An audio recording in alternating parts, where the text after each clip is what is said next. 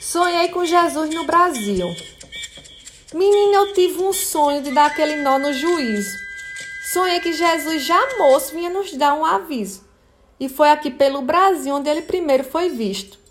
Chegou na simplicidade, aquela que a gente conhece, de chinelo e cabelo comprido, parecia de banda de reggae. E a cor branca e o olho azul, ele não tinha nem com a peste. Quem era íntimo dele reconhecia era de longe e começaram a fazer live amontoando em cima do homem. Ele sorria e pedia calma a cada um ali pelo nome. Foi rebuliço dos grandes, ele juntou a multidão. Visitaram favela, orfanato, hospital público e prisão. Perguntava, e as igrejas? Ele emburrado dizia que não. Os pastores desconfiados diziam que era o Satanás. E a fake news correu solta pelas redes sociais. Diziam, Satanás em forma de homem vem tirar a nossa paz. E deu a moléstia dos cachorros quando ao rico Jesus falou: Divida todos os seus bens com seus irmãos, por favor. Daqui você leva é nada, nem do nome o doutor. Os ricos injuriados mandaram Jesus partir. Gritaram: Vai para Cuba ou Venezuela, arreda o pé logo daqui. Mas o homem é valente e disse que não ia fugir.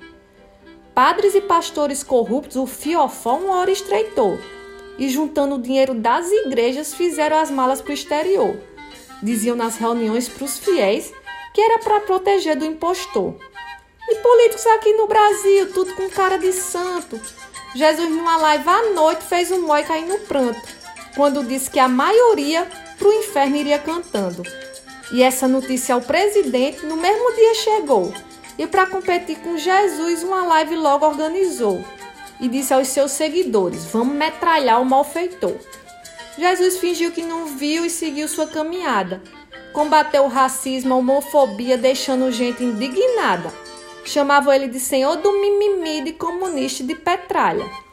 Para um homem machista, ele chegou nos olhos apontando: Você não é melhor do que ela, essa voz vai logo baixando.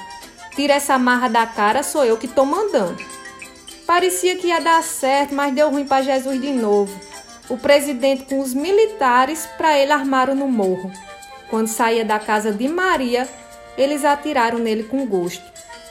Naquela hora acordei, numa agonia danada, e na TV que eu tinha esquecido de madrugada ligada, o jornal noticiava a morte de um jovem negro por nada.